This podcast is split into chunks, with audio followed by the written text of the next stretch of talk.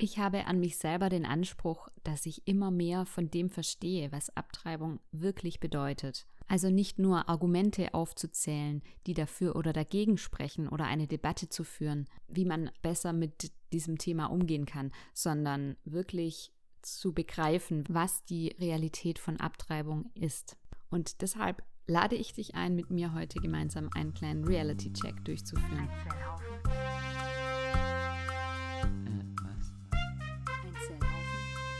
Ein Zellhaufen spricht über Abtreibung. Ich habe selbst in diesem Podcast ab und zu schon mal die Phrase verwendet, das geht total an der Realität vorbei. Und dabei muss ich gestehen, dass ich von der Realität, die Abtreibung darstellt, gar nicht so viel Ahnung habe. Ich will damit nicht sagen, dass ich völlig unqualifiziert bin, über dieses Thema zu sprechen, aber ich glaube, wir tun alle gut daran, uns immer mehr und immer tiefer mit dem zu beschäftigen, was Abtreibung wirklich bedeutet. Nicht nur immer wieder die Argumente durchzukauen und Zahlen, Daten und Fakten anzuschauen, sondern auch sich mit dem zu beschäftigen, was bedeutet eine Abtreibung in der Realität für eine Frau, aber auch für das Kind.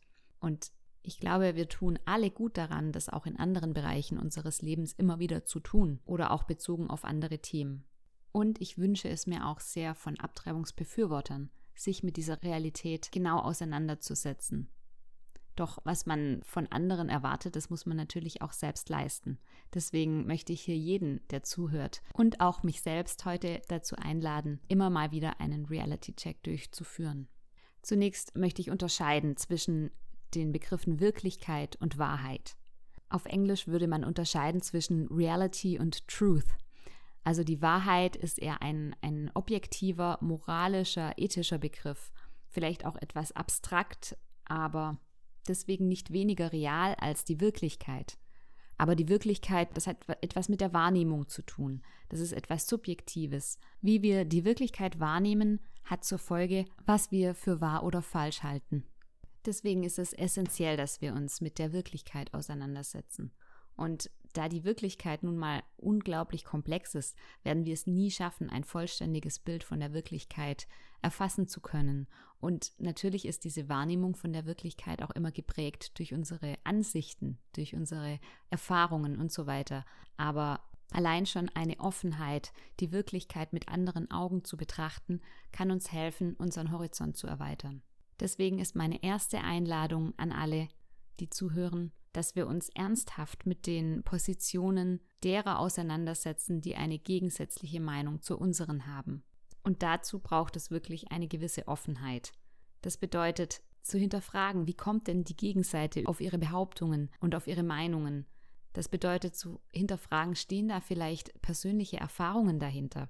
Das kann im konkreten Fall beispielsweise heißen, dass ich mir eine Studie, auf die eine Person verweist, auch wirklich selber durchlese und nicht nur eine Rezension dessen, die jemand geschrieben hat, der sowieso meiner Meinung ist. Das ist jetzt kein Beispiel, das jeder auch praktizieren kann, denn es könnte sein, dass die Studie beispielsweise auf Englisch geschrieben ist oder dass man nicht so ein großes Hintergrundwissen hat, dass man das auch beurteilen könnte, was steht denn da genau geschrieben.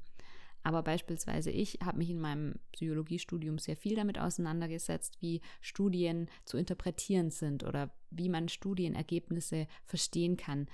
Deswegen ist beispielsweise eine meiner Taktiken, um der Realität ein bisschen näher zu kommen, auch mal in Studien direkt reinzulesen oder selber Recherchen anzustellen, wie kommen denn die Abtreibungsbefürworter auf bestimmte Zahlen oder auf bestimmte Punkte. Wenn du von deiner Meinung überzeugt bist, egal welche das jetzt sein mag, dann brauchst du auch keine Angst davor zu haben, dich damit auseinanderzusetzen. Wenn es dir darum geht, der Wahrheit wirklich auf den Grund zu gehen, dann nimmst du auch im Zweifelsfall in Kauf, deine Meinung ja zu adjustieren, zu ändern oder zu hinterfragen. Und ich glaube, es tut der eigenen Glaubwürdigkeit weniger Abbruch, auch mal zuzugeben, dass man sich geirrt hat oder dass man über eine Sache nicht genau Bescheid wusste, als immer nur stur bei seiner Version der Dinge bleiben zu wollen, nur damit man nicht in die Verlegenheit gerät, vielleicht sein Weltbild ändern zu müssen oder seine Sicht auf die Dinge. Im Gegenteil, ich glaube, eine gewisse Offenheit für die Gegenposition zu meiner gibt einem immer mehr Glaubwürdigkeit und mehr Bereitschaft zur weiteren Diskussion.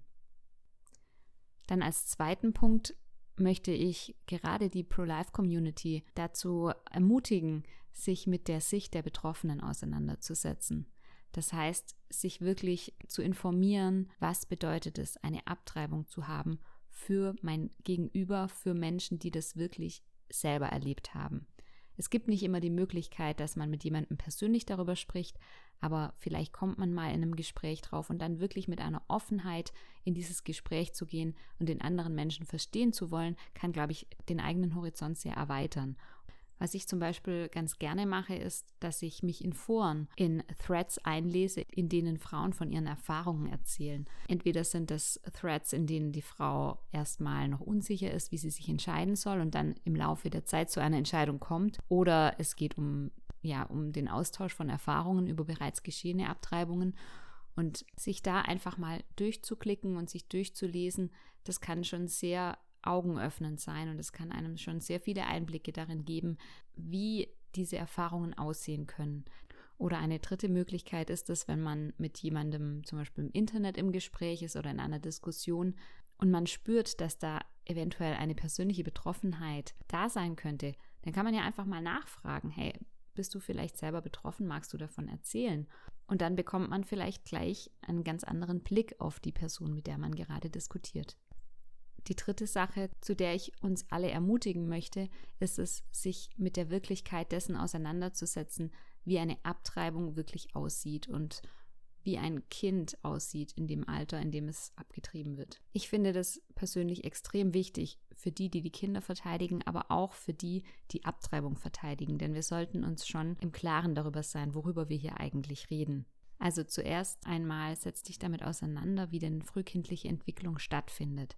Wie sieht denn der Embryo aus in der zwölften Schwangerschaftswoche zu dem Zeitpunkt, wenn man nach der Beratungsregelung noch straffrei abtreiben darf? Dieser Embryo hat dann schon Finger und Zehen und ein Gesicht und das schaut wirklich schon aus wie ein Kind. Ich habe darüber ja schon in der zweiten Folge gesprochen, aber wenn du persönlich immer noch von einem Zellhaufen sprichst oder davon, dass das noch nicht wirklich ein Mensch sei, dann schaust dir einfach mal an, wie das denn aussieht zu diesem Zeitpunkt. Da kann man einfach googeln und da kann man auch nachlesen im Internet. Da gibt es für werdende Mamis Internetseiten, in denen Woche für Woche beschrieben steht, welche neuen Dinge hinzukommen.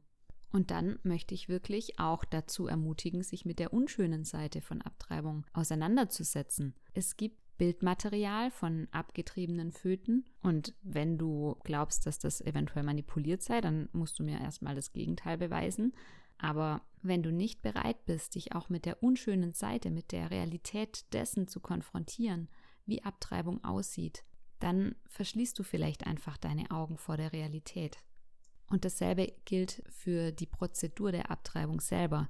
Es gibt animierte Videos beispielsweise von der amerikanischen Pro-Life-Organisation Live Action, die ähm, diese Prozeduren animiert darstellen. Also da sieht man jetzt nicht das Blut rumspritzen und sonst was, aber die zeigen mal ganz nüchtern, wie so eine Prozedur aussieht und was da beim Kind passiert. Und auch das gehört zur Realität der Abtreibung. Was ich mir in den letzten ein, zwei Wochen ab und zu mal reingezogen habe, sind Videos von einem amerikanischen Lebensrechtsaktivisten. Sein Name ist David DeLayden und er hat sich undercover bei Planned Parenthood eingeschleust. Das ist einer der größten Abtreibungsanbieter in den USA. Und er wollte beweisen, unter anderem, dass Planned Parenthood fötales Gewebe an Forschungsorganisationen verkauft. Also dass Planned Parenthood Profit damit macht, abgetriebene Föten zu verkaufen. Sich einfach mal nur dieses Videomaterial anzuschauen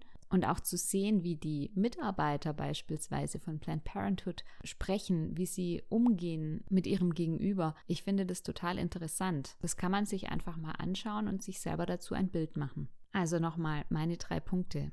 Versuche mit einer großen Offenheit auch die Position der gegnerischen Seite zu verstehen und nachzuvollziehen. Versuche wirklich nachzuvollziehen, was für eine Frau eine Abtreibung bedeutet und schau, dass du da irgendwie auf echte, authentische Erfahrungsberichte zurückgreifen kannst. Und Nummer drei, schau dir an, was Abtreibung für das Kind in Wirklichkeit bedeutet. Ich persönlich möchte das immer besser verstehen, was denn die Realität von Abtreibung ist und was sie bedeutet. Nicht nur, damit ich meine eigene Position besser untermauern kann oder sonst was, sondern damit ich ein größeres Verständnis von dem habe, was da in den Köpfen und in den Herzen der Menschen passiert. Und ich lade dich dazu ein, zum einen es mir gleich zu tun und zum anderen, wenn du irgendwelche interessanten Insights dazu zu teilen hast, das mir mitzuteilen, mir zu schreiben, eine Nachricht zu schicken auf Instagram oder auf Facebook. Stand jetzt habe ich noch keine E-Mail-Adresse eingerichtet, aber wenn du vielleicht irgendwann mal in der fernen Zukunft diese Folge hörst, habe ich vielleicht schon eine eingerichtet. Dann schau einfach mal in die Showbeschreibung rein. Schau auch in die Show Notes, da verlinke ich dir noch ein paar interessante weiterführende Informationen und Videos. Bis zum nächsten Mal. Macht's gut. Euer Zellhaufen, Sabina.